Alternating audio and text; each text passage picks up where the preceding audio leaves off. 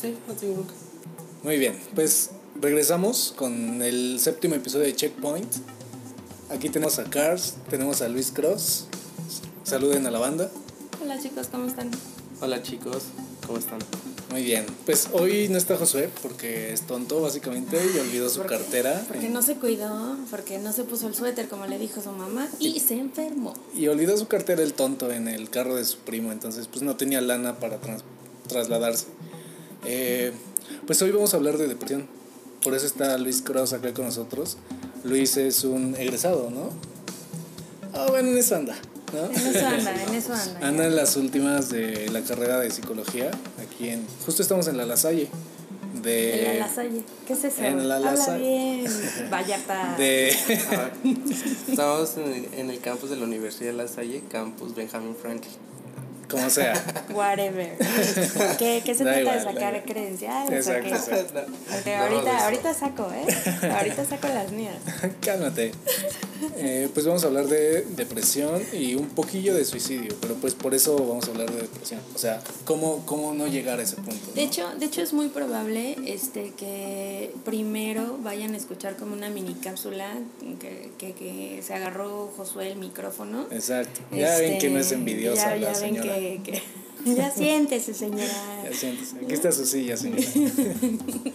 Y, y es muy probable que escuchen primero su cápsula porque pues no los olvidó, si hizo su tarea y todo. Exacto. Este, pero pues ya saben que le gusta hablar de temas que a nadie le preguntaron, ¿no? Y pues él se agarró su tema y dijo, pues vamos a hablar de esto. Como gorda en tu. Entonces, este, pues si de repente sienten como que pues él se adelantó y así, pues, pues sí. Pues discúlpenlo un poquito. Este, pues sí, eh, digamos que él empezó por la conclusión, ¿no? Este, pero bueno, Así es él. así es él, Adelantado. adelantándose como siempre, impaciente. él. Pero bueno, eh, pues vamos a tocar ya un poquito el tema, ¿no? De una vez. Entonces, pues cuéntanos, Cross, ¿qué es la depresión? Bueno, antes que nada, este quiero platicarles este concepto. Primero que nada, viene un trastorno eh, de ánimo. Hablando en cuestiones de muy profesionales, en cuestión del DSM-5, lo, lo, lo caracteriza como un trastorno de estado de ánimo, pero en cuestiones de episodios melancólicos. Yo, perdón, te quiero interrumpir, ¿qué es el DSM? El DSM-5 es este, el manual diagnóstico y estadístico de trastornos mentales. Ok, es lo, por lo que se Esto es rige. universal. Ok, Esto es universal, tanto aquí en China y todos lados se va a manejar esto médicamente. Ok. Ok. Sí, y en psiquiatras, psicólogos, todo. Bueno, en algunos países sí cambia. Por ejemplo, en En China Japón, seguramente China, no eso sí lo tiene. pela. Ajá, exacto. Ok. Pero de ahí en fuera, todos los demás este, países, Los normales, ajá, otros Los continentes, capitalistas. los menos raros. utilizan este diagnóstico. Ok, ok. Bueno, este es un manual y bueno, al final de todo, pues este va a caracterizar cada uno de estos trastornos. Basándonos en la cuestión de depresión, este es un este sí, es un estado de ánimo, un trastorno de estado de ánimo que va a la personalidad del individuo, pero en cuestiones de episodios melancólicos. ¿Qué quiere decir melancólico? En estados de tristeza profunda. Por cuestiones, esto sí, sí es muy subjetivo. Eh, ¿A qué me refiero con subjetivo? Porque las personas todas van a tener diferentes este, emociones que puede llegar a haber una ruptura emocional como una relación fallida, una pérdida de algún un objeto, un, un familiar, etc. Que esto va a pro- proveer este, este trastorno, esta disfunción emocional que puede provocar este, es- esta situación en cualquier individuo. Entonces, ¿qué es el trastorno del, de depresivo? Es estado melancólico, en pocas palabras. Ok. O sea, un bajón. Exacto, un Digamos. bajón emocional. Bajón emocional. Ok. Bajón emocional que te va a pegar y que literal no te va a dejar este, salir de cama. Ok. O sea, todos lo hemos sentido en algún En algún momento, ¿no? pero por ejemplo, este, cuando ya se vuelve un trastorno, puede afectar muchísimo más cosas, en trabajo, en ir a la escuela. O sea, diga, perdón que te interrumpa, no es lo mismo tener un episodio de tristeza, ¿no? Exacto. Que un que ya un trastorno. Ah, claro que no. De hecho, este, para que se pueda diagnosticar como un trastorno depresivo, eh, tienes que tener seis meses con estos lapsos de depresión, o sea, con estos estados melancólicos de tristeza. Cuando ya se rebasan los seis meses de episodios melancólicos, ya se caracteriza como una cuestión de, de trastorno depresivo de la personalidad. Ok, ahora vamos a suponer que, que yo soy una persona muy melancólica, ¿no? Pero a su vez, pues me, me gusta llamar la atención, ¿no? Entonces voy y vengo en ese estado emocional. ¿Eso es porque ya me considero una persona que tiene un problema? ¿O cómo identifico? ¿Cómo, ¿Cómo puedo yo decir, ay, sí, estoy en un episodio de depresión o, O no estoy o nada más estoy payaseando, ¿no? O sea, quiero entrar O, en pues puede llamar ser la de atención. ambas cosas. o es eventual. Exacto. Ajá, pues que tienes que tener mucho cuidado en es que puedes que un momento estés muy depresivo, un momento muy este, feliz, este puede provocar otro dia este otro diagnóstico como el bipolar. Ok. Entonces eso cambia mucho la estructura, por lo tanto tienes que tener cuidado al respecto. Porque este, no puedes estar siempre feliz, ni, ni muy triste, ni muy feliz, porque eso ya te lleva a otro trastorno. Que igual se diagnostica después de seis meses, pero ese es más difícil de diagnosticar porque este, los episodios pueden durar de dos semanas, una semana, este, un mes, dos meses y así. Entonces por eso es como muy complicado, porque así como ves una la curva de la felicidad va a estar arriba, abajo, arriba, abajo y nunca vas a darte cuenta. Entonces los psiquiatras y psicólogos pueden tener alguna complicación al respecto. Pueden decir que es un trastorno de ansiedad o puede ser un trastorno depresivo. Entonces es muy complejo. Entonces hay que tener cuidado al respecto de este tipo de situaciones. Todas las personas sí tenemos llegar, podemos llegar a tener bajones emocionales, pero no siempre vas a estar con bajones mm, eh, eternos, ¿no? O sea, como te puede durar un día, dos días y ya. Pero ya cuando se va prolongando a más de una semana, ahí ya tienes que tener cuidado. Porque esto te va a llevar a la cuestión de que puedes llegar a tener episodios mínimos, que son este, pequeños de lo que es la, la depresión. ¿Cómo detectaría un episodio mínimo? mínimo porque te está dejando estar en cama, no hacer tu funcionalidad normal como tal. Por ejemplo, yo soy estudiante, eh, entonces eh, estoy depresivo y por lo tanto me está quitando eh, poner atención en clase, eh, eh, no querer levantarme, no bañarme. La higiene tiene que hablar mucho, por eso cuando no- una persona viene al consultorio tenemos que evaluarlo desde que abre la puerta en cómo se sienta, cómo huele, cómo va vestido, cómo todo. Entonces, Ok. porque eso va a hablar mucho de su estado de ánimo. Porque una persona que no se baña porque le da flojera, pues ya puede empezar por ahí los síntomas. Eh, posteriormente a una persona que, este, que tiene mucho sueño y que dice, ay, prefiero quedarme en casa, ver películas, que ahorita está muy de moda de que estoy feliz y me quedo a ver películas en Netflix y ya. Este, pues puede ser puede que sea un episodio este depresivo porque Achis, al final de achis. todo somos seres sociales Claro. por lo tanto no puedes estar siempre individual porque entonces tendrías otro trastorno que sería el de, de la eh, cuando quieres estar alejando lejano de la sociedad entonces este, serían otras cosas pero no me quiero meter en estos rollos Claro. Digamos que se detecta cuando, justo dijiste, pierdes la funcionalidad, ¿no? O sea, dejas de hacer lo habitual, lo, incluso lo que te gustaba, dejas de hacer ejercicio, Exacto. Dejar de salir a ver películas con tus amigos, socializar, cosas que hacías recurrentemente, ¿no? exacto Ok, ese es como un factor importante que uno como persona sabe que está fallando claro. O que realmente, por ejemplo, a mí me encanta ir a caminar, tomar un café, cualquier lado, pero que esté bonito y así, pero de repente que ya no quiera ir, es como está pasando en mi vida algo, ¿no? Claro, Claro, son ya es focos una de alerta, atención. ¿no? es alerta. Ok. Exacto, tenemos que cuidar estos pequeños eh, detallitos que nuestra persona está proveyendo en nuestra, nuestra conducta. Leímos Así mucho también eso. las- es sueño, es depresivo. De repente todos te van a estar diciendo, oye, ¿qué está pasando contigo? ¿Dó- ¿Dónde estás? No me estás contestando tan chido como siempre, ¿no? O se van a dar cuenta. Entonces, este, ahí es como alarma, un punto, este, sí, un, Un foco de... un foco rojo. Ahora, ¿qué pasa con, o sea, con, est- con estas personas que no tienen amigos? O sea, porque también sucede, al- hay banda que no tiene amistades tan sólidas como, Sí, se les hace difícil. como, ¿no? como algunos de nosotros que, que no tenemos ese soporte, ¿no? O sea, Claro, pero al final todos siempre van, o sea, somos seres sociales. En la vida nunca vas a estar solo. O sea, aunque todos digan, no, pollo puede estar solo y toda la cuestión, no, es una gran mentira. Sí puedes estar solo, pero en lapsos como muy grandes. Pero no es de que toda la vida estés solo, porque al final de todo vas a estar con personas del trabajo, vas a estar con tu familia, vas a estar con hermanos, este, amigos o así. Entonces, a pesar de que una persona tenga, eh, sea muy individualista y muy hermética, siempre va a tener amigos. Claro. Entonces, eso Pero es ¿qué pasa cuando el vínculo no es tan, Tan cercano? cercano.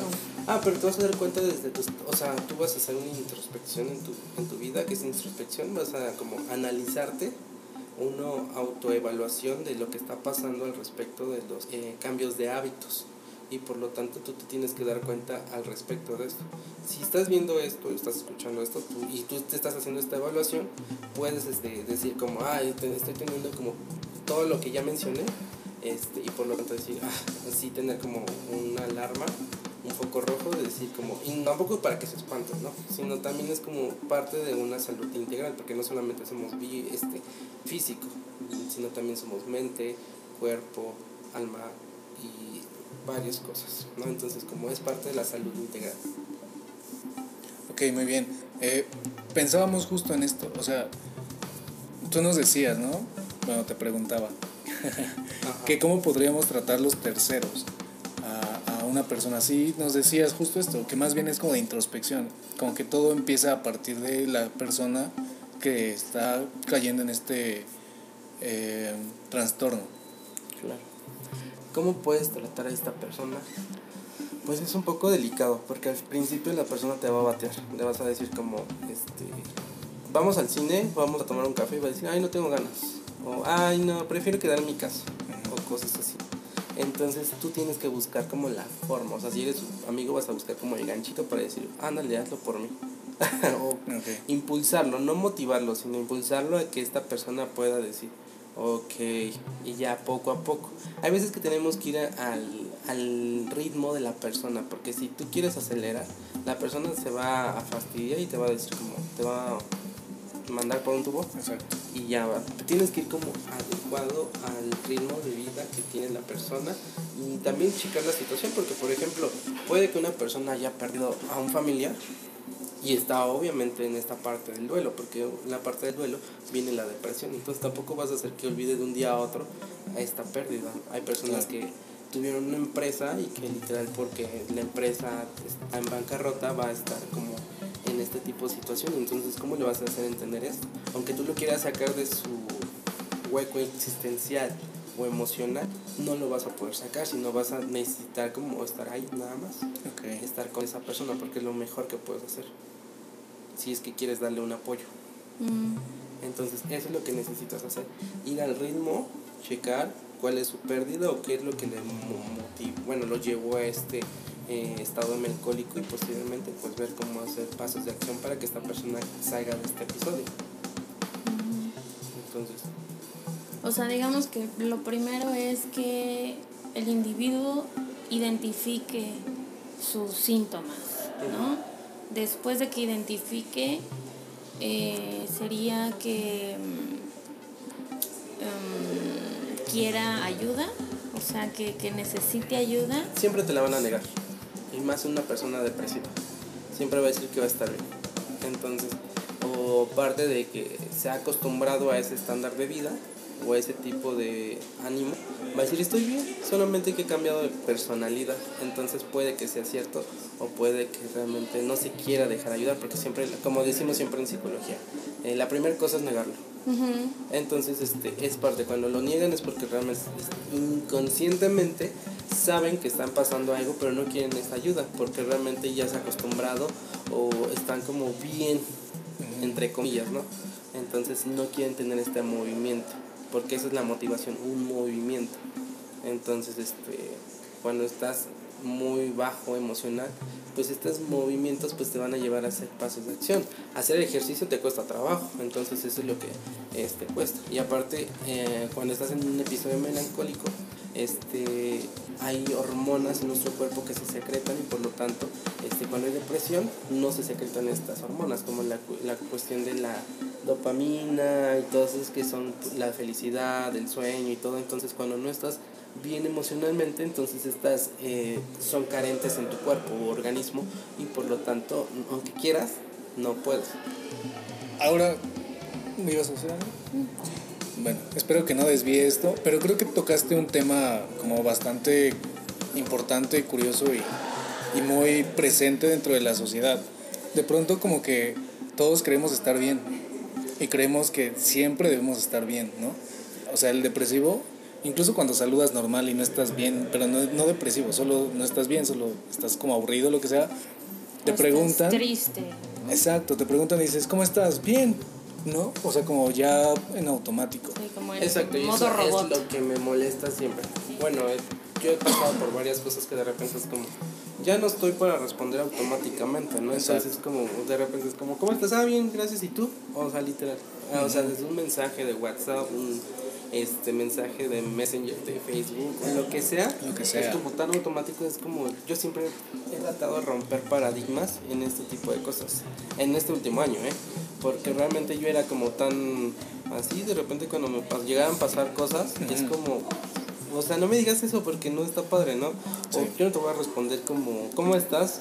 Ya no sé si me lo estás diciendo como en buena onda, O porque simple- te está interesando. o como un o simple saludo, ah, ¿no?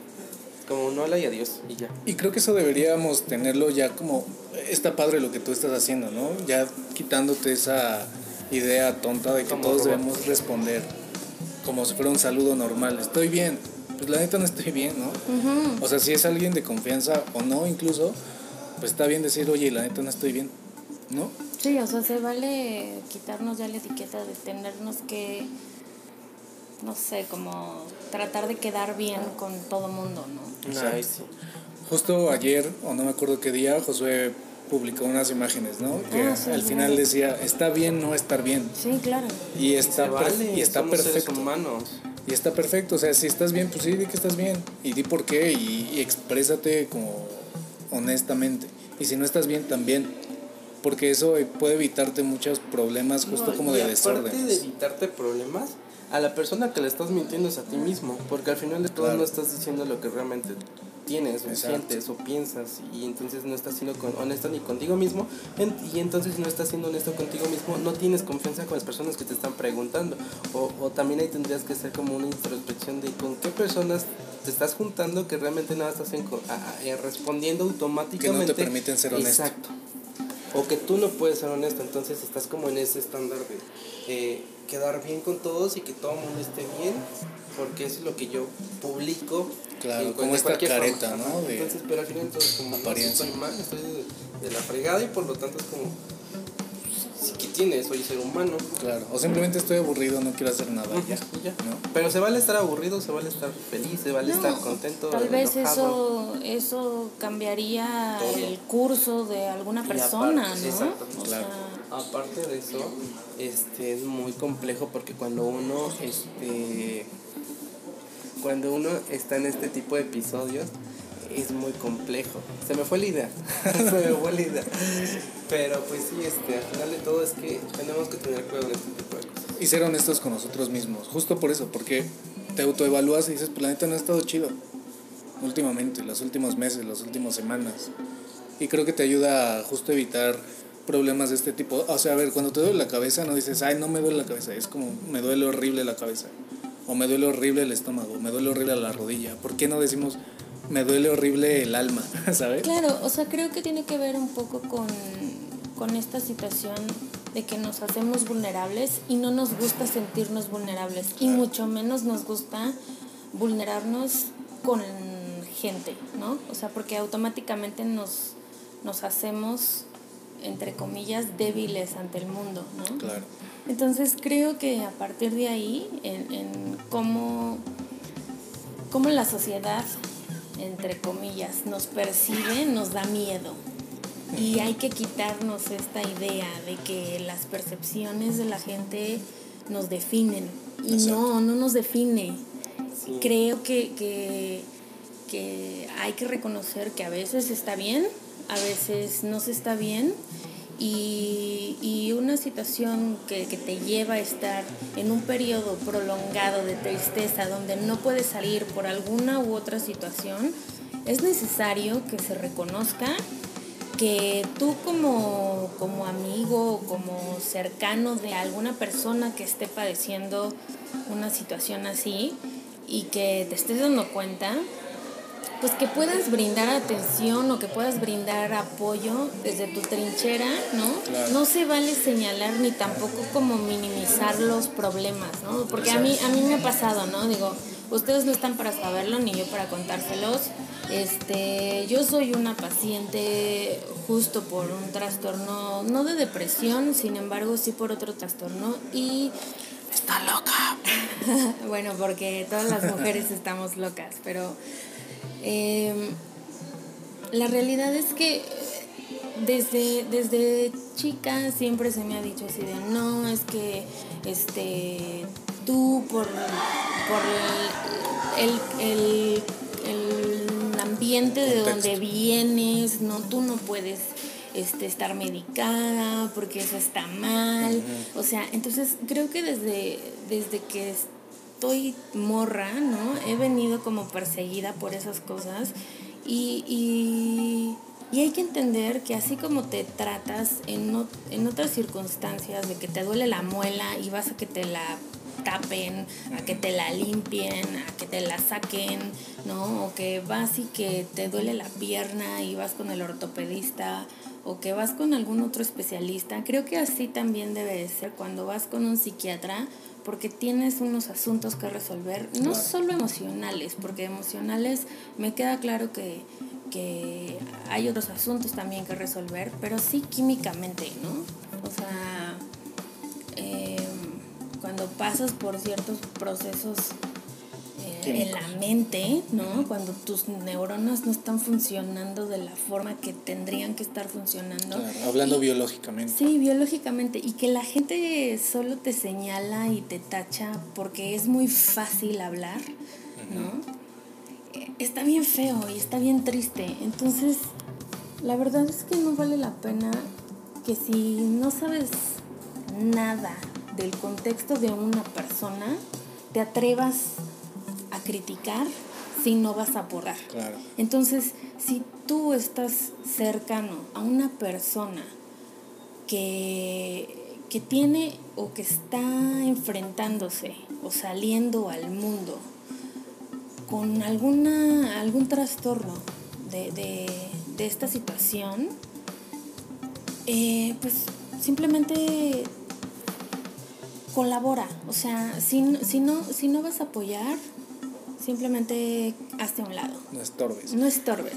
Y, si, y si pretendes ayudar, pues infórmate, ¿no? O sea, también hay orientación psicológica para los familiares, para los amigos, ¿no? Porque a veces, o sea, los propios familiares no saben cómo tratar al hijo o al hermano o al primo y a veces esto, eso también complica más la situación con el paciente en general, ¿no? Claro.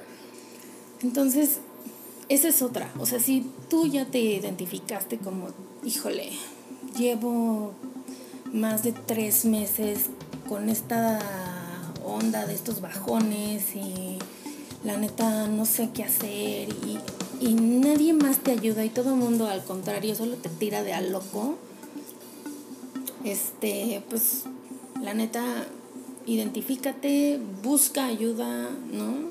Este, si tienes un núcleo familiar y de amigos que son súper insensibles, pues la neta, escríbenos, nosotros igual y no te podemos ayudar demasiado, pero sí tal vez te podemos conectar con gente que sabe, ¿no? Y que te, te puede orientar ya sea psicológicamente o te podemos recomendar buenos psiquiatras si es que necesitas ayuda psiquiátrica. Eh, no todo mundo necesita ayuda psiquiátrica, si quiero dejarlo bien claro, o sea, no es que a todo mundo los quiera mandar a que se vayan a dopar, que estaría increíble, ¿no? Seríamos bien felices todos. Un mundo ideal. No, uh, no, no, es cierto, ya me van a, ya me van a, a tachar, ya ven, ya ven porque dicen que luego yo soy mala influencia para todos.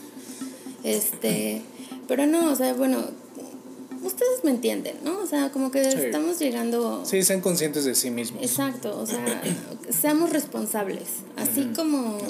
Como nos... O sea, técnicamente somos adultos y, y nos estamos... No sé, no sé cómo expresarlo, o sea, nos queremos hacer responsables de nosotros mismos. Claro. Nuestra salud, nuestra salud mental es también parte del proceso de ser responsables. Entonces, eh, justo porque pasó eh, el tema de eh, el Día Internacional del Suicidio y de que está cañón, que ya, o sea, hace 10 años era la cuarta posición en el ranking de muerte, ahora ya es el número uno. Entonces, eso nos habla de que algo está pasando. O sea, cada vez la gente decide matarse, ¿no? Porque es la salida aparentemente más fácil para acabar con sus problemas. Entonces, eso nos habla de que de que debemos tomar de que acción. debemos tomar acciones, de que nuestra salud mental cada vez está peor tenemos que ser responsables con ella. Sí. Ahora, si eres creyente y de pronto en tu iglesia te dicen que está mal ir al psicólogo o al psiquiatra. Es una gran mentira. Es súper gran mentira. De hecho, no sé, creo que viene, no sé de qué corriente venga, pero creo que es de el pentecostalismo, lo que sea de que siempre en victoria y con Cristo estás siempre alegre y que si no estás alegre hay algo ahí malo. Pues la verdad es que, por ejemplo, David en muchos salmos estaba totalmente deprimido y totalmente bajoneado y era honesto y le decía al Señor, pues la neta, ¿qué onda contigo? ¿Me has dejado o qué onda? ¿No? O sea, y se expresaba y, y o sea, podemos ver a David realmente triste en muchos salmos, realmente angustiado, realmente en el suelo, realmente bajoneado. Y creo que eso nos muestra que, que somos seres humanos y que tenemos emociones, sentimientos, como decía Cross, o sea, somos no solo cuerpo, sino somos alma, mente y, y todo esto, ¿no? Y espíritu. Exacto, entonces, neta no está mal, o sea, no está mal sentirte mal, ¿sabes? Está no, bien. No está mal, al final de todo Dios te hizo como persona y te hizo con sentimientos, emociones y Claro. por lo tanto no eres un robot. Si tienes estas cuestiones de problemas, pues la verdad es como debes de eh, expresarlos porque así Dios te los dio, entonces pues vívelos. Al final de todo, pues este, si hay un descontrol, para eso hay ayuda. Para Exacto. eso Dios creó, creó la ciencia y por eso hay personas que puedan eh, ayudarte de cualquier forma. Y bueno, ya para no expandirnos, eh, sí puede haber una cuestión de suicidio, la cuestión depresiva, pero este, hay que tratarse. Porque una persona que es depresiva, pues puede decir, pues ¿para qué vivo? Al final es como, hay un síndrome que se llama eh, los- el Club de los 27 Así que es. todos llegaron a, a los 27 años, pero cuando pasan de estos de los 25 en adelante hay una crisis existencial y por lo tanto se llevan a la, a la depresión y por lo tanto eh, se meten a las drogas, al alcohol, a, a cuestiones de que no quieren salir de casa y cuando te faltan algunas cuestiones, como les dije, hormonas o eh, cualquier sustancia química. Biológicas, Ajá. químicas. Entonces este puede llevarte a que te dé como literal un paro respiratorio, eh, que, que entres en coma, que entres en cualquier situación biológica que empezó en la cabeza, en emoción, en pensamiento. Y por lo tanto, eh, bueno, hablando cristianamente, si tú estás preocupado por eso y si estás fiel a lo que Dios te dice, también tienes que tener cuidado con lo que, con lo que Él te está diciendo. Ser fiel en, en lo físico, emocional y espiritual. Entonces se empieza, eh, posteriormente se, se va a lo físico y al final eh, a lo espiritual. Y pues ya, para no eh, aburrirlos con este tema, creo que sería todo, ¿no? Al final de todo, este... Sí, cualquier cosa chéquense, que mírense. necesiten- cualquier cosa que necesiten, estoy para servirles. Sí, sí, la verdad es que Luis da orientación psicológica, si alguien necesita ayuda, los podemos canalizar con él, nos pueden escribir, ya saben, conocen nuestras redes, en Facebook, en Instagram, este, nos pueden localizar a nosotros igual personalmente. Si alguien tiene dudas sobre con quién me atiendo y así, qué tomo y todo, me pueden igual mandar mensaje, preguntar personalmente. La verdad es que eh, últimamente amigos muy cercanos este, son a los que les he contado como cuál es mi situación. No es algo que voy a estar contando de manera pública porque pues la verdad pues no, no está chido como que andarles diciendo qué tengo y qué no tengo. Este, sin embargo, sí se puede vivir con, con todas estas cosas, este, con todos estos trastornos. Se necesita primero de, de aceptación, o sea, de identificar quién eres, ¿no? Este, de identificar también este, por qué eres así, ¿no? Eh, por qué en su momento, porque siempre, siempre te preguntas cosas, ¿no? Así de, ¿y por qué yo? ¿Y por qué a mí? ¿Y qué trauma estoy pagando? Y cosas así, ¿no? Entonces, creo que primero es asumir que tienes cierta condición y ya después de eso vas paso a paso este, tratándote, ¿no? Eh, la neta, tengo amigos maravillosos que se han preocupado por mí y eventualmente eso ha sido lo que también me ha ayudado muchísimo. Tengo una familia súper chida que eh, después de que era así de no, tú nunca en la vida vas a probar una pastilla de esas, este... Se fueron ablandando. sí, después se fueron ablandando y, y, y, ya ahora es así de, ¿y cómo te fue en tu terapia, no? Entonces, vamos, todo se soluciona, ¿no? Eh, es, es un trabajo arduo, como les decíamos en el episodio pasado, o sea, los éxitos se alcanzan trabajando, cañón. O sea, nada viene gratis, ¿no? Entonces, por eso, o sea, ahora sí que episodio tras, episodio se va Se va conectando. Se va conectando. Porque pues esto es como casi dark. Ay, sí, pero estos son muy temas que a mí me encantan, ¿no? Porque yo era muy depresivo. Sí. Pero ahorita soy una persona súper Fíjate que yo eventualmente voy a ir viendo. Vamos, ahí vamos viendo, ¿no? Vamos viendo. Ahorita te paso mi tarjeta. Pero bueno, este fue el séptimo episodio de Checkpoint. Eh, décimo. Séptimo, décimo. Séptimo, décimo. Exacto. Y pues bueno, le mandamos un saludo al host. A ver dónde lo metemos. A ver si lo metemos. No, ya no. Ah, yo creo que no. No vale. ¿Para qué no viene? ¿no? Pues sí. ¿Para qué olvida la cartera? Sí, ¿para qué es tonto? Bueno, pues nos estamos viendo en el siguiente episodio, amigos. Un saludo. Besitos. Los amamos. Por favor, escríbanos en Instagram. Sí, escríbanos y neta confíen en nosotros, o sea, mándenos un mensaje si necesitan ayuda, nosotros los canalizamos con, con Cross y ya si son muchas personas, pues ahí, ahí vamos viendo con quiénes, ¿no? Entonces, pues ya, eso es todo, nos vemos en el siguiente, bye. Bye.